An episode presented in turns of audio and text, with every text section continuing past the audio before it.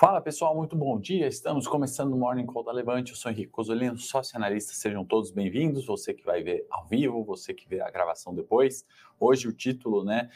Começamos uma guerra aí no mundo, né? A guerra de fato começou e isso uma semana né, após a própria Rússia né, dizer que aquela quarta-feira, né? Última quarta-feira tinha sido o dia que a guerra falhou, né? Eu lembro que a gente comentou, inclusive no Morning Call, essa diferença, né, de informações, né, sobre o Putin informar que não vai invadir, Estados Unidos alegando movimentações de invasão, a Rússia falando que a guerra teria falhado, enquanto eh, alguns manifestantes também ucranianos dizendo, né, quanto às movimentações e a possibilidade disso ocorrer, né? Agora é fato, né? E o discurso não mudou, né? O Putin continua dizendo ali que não iria eh, para Kiev, né, que isso seria uma operação militar para recuperar ou para proteger né, as províncias de Donetsk, Donetsk uh, e Luhansk. Né? Então, essa é a desculpa, né? esse é o pretexto, na verdade, a, manifesta a movimentação, inclusive, é de saída né, dos uh, ucranianos, pegando os carros ali, as autoestradas lotadas já né, pela, pela manhã, na madrugada ali em Kiev, e isso, de fato, né, não tem como a gente excluir dos nossos investimentos. Né? Então, naquele comentário na última semana, justamente nesse intuito né, de proteger uh, os investimentos, de alocar em oportunidades, né? por exemplo, petróleo batendo 100 dólares, né? em janeiro a gente comentou essa tendência do petróleo, inclusive chegamos ali nos 100 dólares o barril, né? WTI sobe mais de 8,30%. Hoje o Brent sobe mais de 8%. E nas bolsas, né, para comentar Eurostox caindo é, 5%, né, aproximadamente 5%, e destaques negativos. Né? A gente tem Áustria caindo 7%, índices na Rússia caindo 32%, 35%, uh, Polônia, né, vizinha ali da Ucrânia, caindo 12%. Então, assim, de fato, o sentimento lá é bastante negativo em virtude da guerra, obviamente. Né? E a gente coloca né, também no título Brasil como um porto seguro. Né? Isso não quer dizer que a Bolsa vai subir hoje, né? o Ibovespa vai ficar positivo, não é essa a ideia, mas é sim uh, em linha com aquele comentário de ontem. Né? A gente tem uma taxa de juros subindo, a gente tem uma uh, distância geográfica né, bastante significativa do conflito, né? acaba sendo esse porto seguro. Né? Então, esse é o título do Morning Call de hoje, né? Vale destacar também o rublo russo despencando em função disso, né? Petróleo subindo é, bastante rublo é, despencando. Né? Então, enquanto a gente tem esse pretexto né, de uma operação militar para proteger as províncias ali né, de uh, Donetsk e Luhansk na Ucrânia, né, a gente tem Kiev, o presidente uh, Zelensky rompendo, obviamente, relações diplomáticas com a Rússia. Né? Ontem tivemos o pronunciamento do uh, presidente ucraniano comentando sobre a é, o Putin né, não ter atendido a ligação dele. Né? Então, de fato, já tinha, obviamente, essa preparação militar né, ao longo dessa última semana, esse, essa divergência de informações, né, que as guerras começam assim, né, com essas divergências, deu tempo né, pra, para alguns saírem, né, outros que não acreditaram estão saindo agora, enfim, é uma questão onde as bolsas mundiais, né, acho que acabam, podem é, performar de uma forma pior que a bolsa brasileira, né? Apesar dessas fortes quedas lá fora, imagino, né? A gente vai ver a abertura hoje, né? Obviamente, muito provavelmente, né? Teremos um dia de queda no Ibovespa, né? Minha expectativa, né? Uma opinião pessoal, não quer dizer que isso vá acontecer, mas que a gente seja esse porto seguro, né? Porque a gente ainda continua, né? Com um fluxo é, gringo muito forte também, né? Então esse capital também, né, saindo de bolsas onde poderiam ter mais riscos, né, eu comentei, né, fiz um comparativo taxa de juros brasileira, taxa de juros é, russa, né, que são das maiores do mundo, né, a taxa real acima da é, taxa real de juros positiva, né, então os únicos países de economias relevantemente é, significativas na cena mundial onde é, a taxa de juros é acima da neutra, né, ou seja, a gente paga uh, mais do que a inflação, dado o risco. Né? Aqui, qual que é o risco? Risco político, eleitoral, reformas fiscal.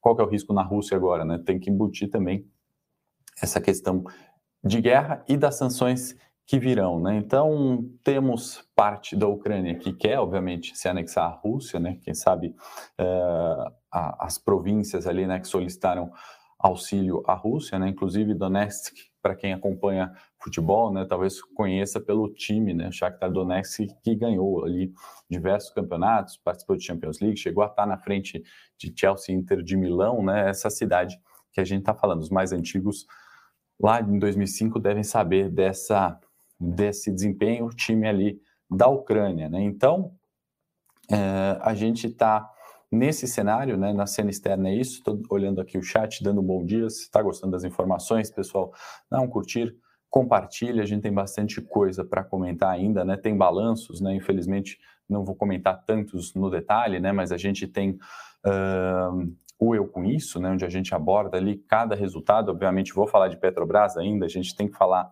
do balanço da Vale amanhã, tem fato relevante aí da Sul América e Redditor, então esses com certeza, né? Mas teve uma bateria, a gente passa por cima.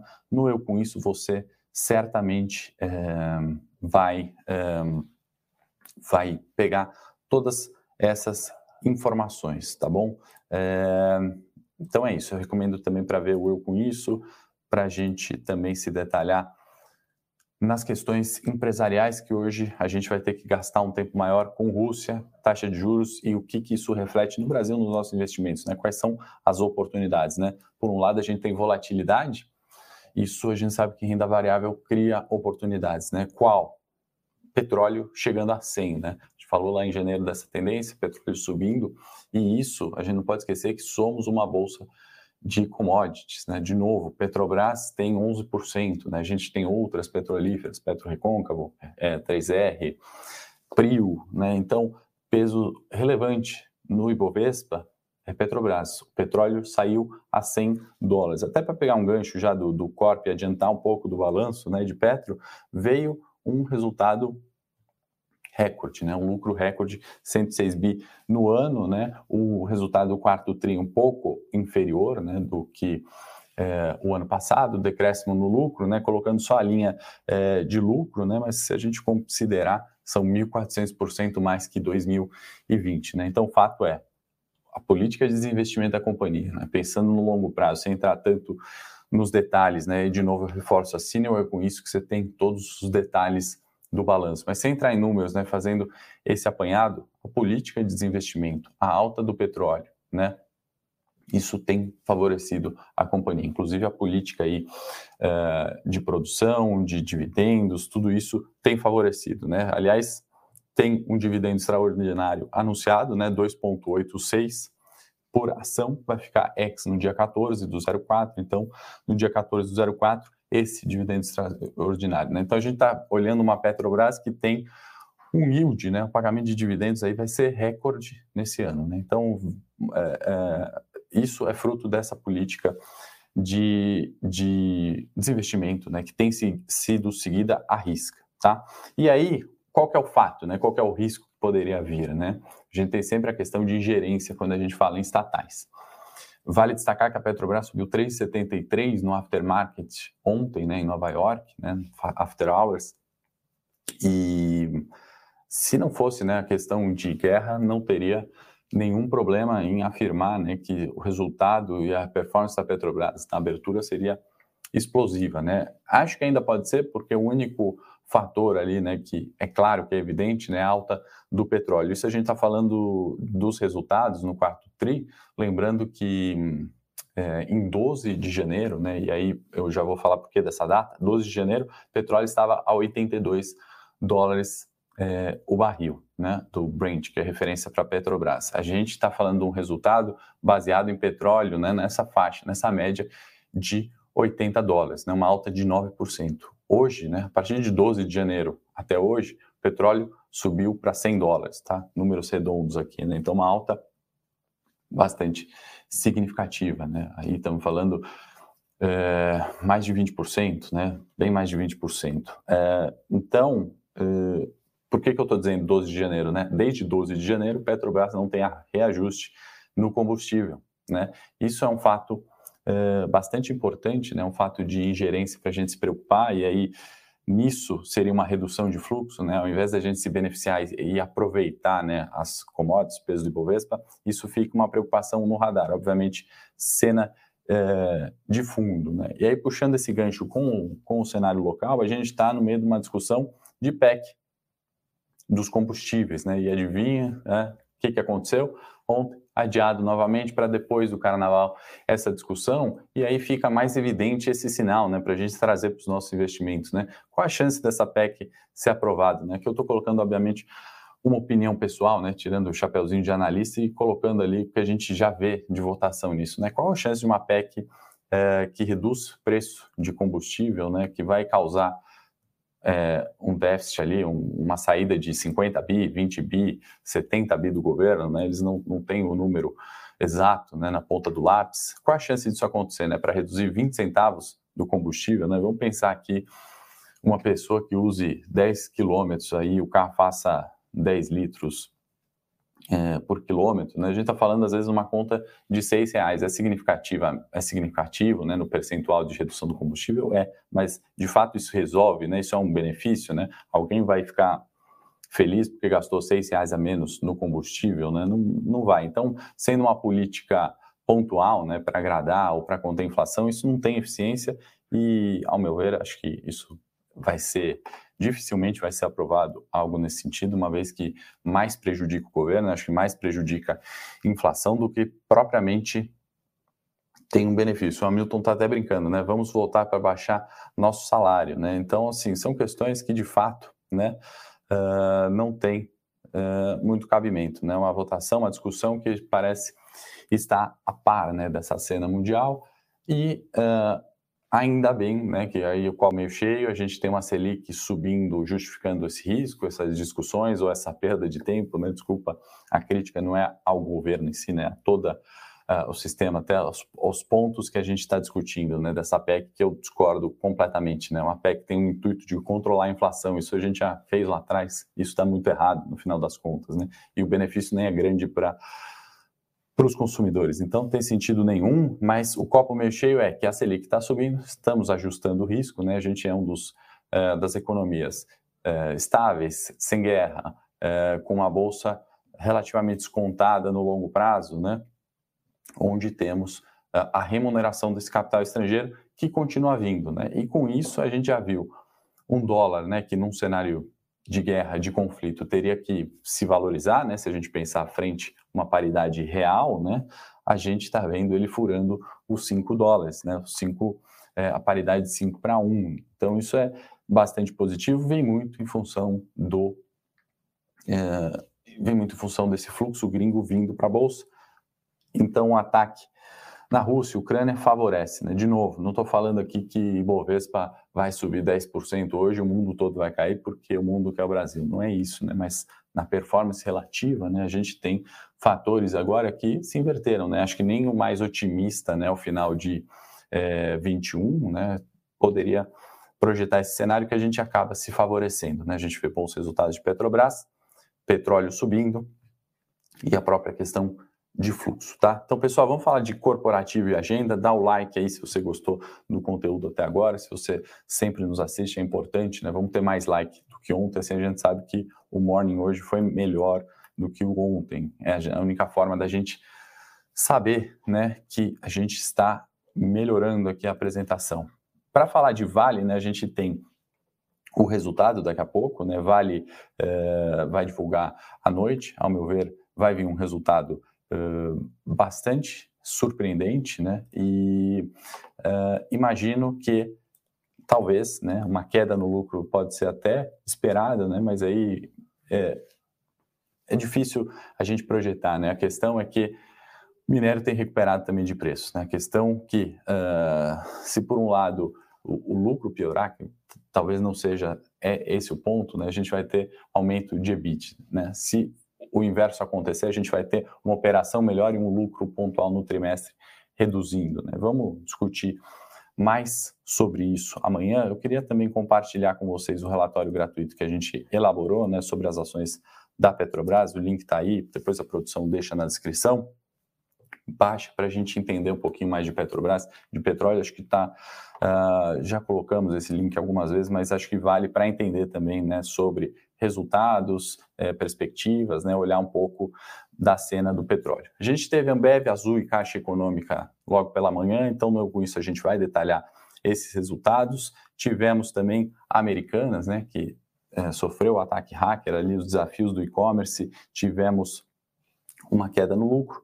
No corporativo, né, antes da gente falar da agenda de hoje, a gente teve também Redditor, né, comprando a Sul América, então os, os, os, conselhos ali aprovando essa fusão, então resultados, eh, performance, né, positivas ali esperadas para uh, as duas companhias, né. Sul América divulgou o resultado, né, veio uma reversão do lucro, eh, teve prejuízo no último trimestre, 31 milhões, né, mas isso acho que vai ser eh, pouco é, importante dado essa aquisição anunciada ontem, né? Então, assim, é, fato bastante positivo, né, para as duas ações.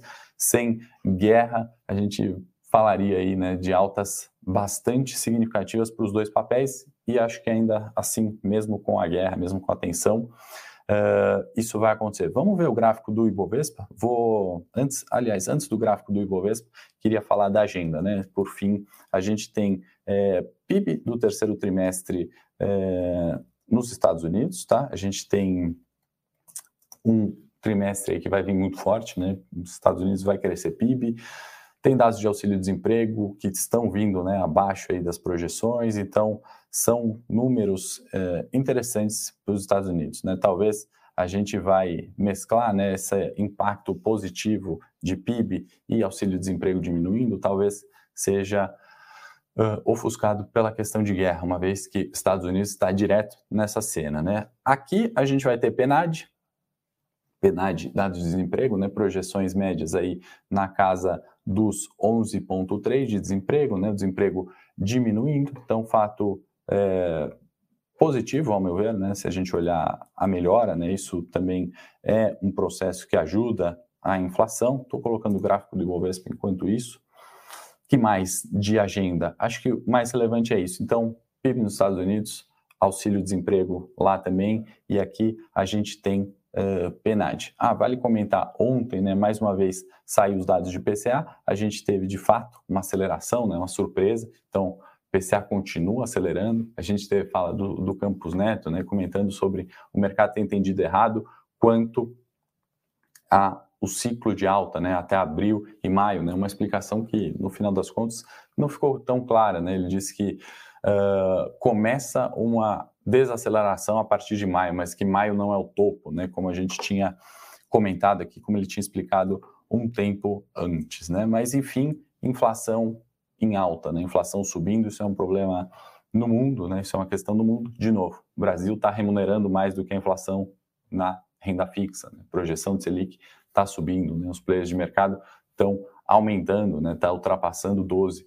é, por cento, 12,5%, 12,75%, né? Revisões de inflação para cima e juros consequentemente para cima, tá bom? Vamos olhar o gráfico é, do Ibovespa. Vou pedir para a produção é, compartilhar aqui a tela, acho que está tudo certinho, já temos o Ibovespa na tela, e aí a gente va vale né, a gente voltar para a nossa análise. Não vou estender muito ali né, no, no histórico, né, então a gente tinha a correção no 111,500, ontem né, a gente teve um pregão negativo, voltando aqui para os fechou aos 112 mil pontos, né, mas isso é um teste ainda dos 111 e 500, né? Se a gente estiver falando é, de uma queda em linha com o mercado internacional, né, o suporte dos 110 mil pontos, né, pode ser ultrapassado e a gente poderia buscar o segundo nível de suporte, né? Por isso que a análise técnica trabalha com níveis de suporte e resistência, né? Alcançando num cenário ruim, né, os 107 mil pontos, como a gente falou. Né? Se a gente tiver uma perspectiva exceto hoje, né, de longo prazo, nos parece né, que essa região uh, de preços pode se formar uma nova consolidação, como foi aqui, né, ou num cenário adverso, né, muito ruim, uma consolidação nessa faixa de preço. Né. Claro que a gente ainda está falando de uma correção do Ibovespa que veio, né, 110 mil pontos, veio de forma muito intensa e pensando na continuidade do capital estrangeiro, né, se de fato ela acontecer, a gente tem ainda um cenário de alta para a Bolsa no ano. Né? Vamos olhar aqui só quanto sobe o Ibovespa, né? deixa eu atualizar com a queda de ontem, né? a gente tem o Ibovespa ainda em alta no ano de uh, eh, 6,8%. Né? Então a gente vai ter ainda uma Bolsa brasileira positiva, né? mesmo nesse cenário de uh, correção de preços né? dos 107 mil pontos. Tá bom, pessoal? Então pode voltar para mim, produção. Se você gostou aí desse conteúdo de hoje do Morning Call, não esquece de deixar o seu curtir, de compartilhar. Não esquece também de baixar o relatório de Petrobras e assinar o nosso Eu Com Isso, onde a gente detalha todos os resultados, né? Hoje teve bastante coisa, não daria aqui para falar só uh, em cinco minutos, né? Uma vez que tivemos uma questão também da invasão russa, né? Essa prenúncio de guerra e guerra anunciada, muito mais importante, muito mais relevante do que apenas olhar o micro, né? Os resultados ali pontuais, a gente tem que ver a questão mais ampla, né, o macro influenciando de qual forma né, a alocação de recursos na Bolsa e como a gente se proteger disso. No mais é isso, amanhã, 8h30, estou ao vivo aqui de novo com mais resultados e mais notícias aí do cenário internacional. Grande abraço, bom dia a todos. Para saber mais sobre a Levante, siga o nosso perfil no Instagram levante.investimentos. Se inscreva no nosso canal do YouTube Levante Investimentos. E para acompanhar as notícias do dia a dia e mais sobre a Levante, acesse nosso site levante.com.br.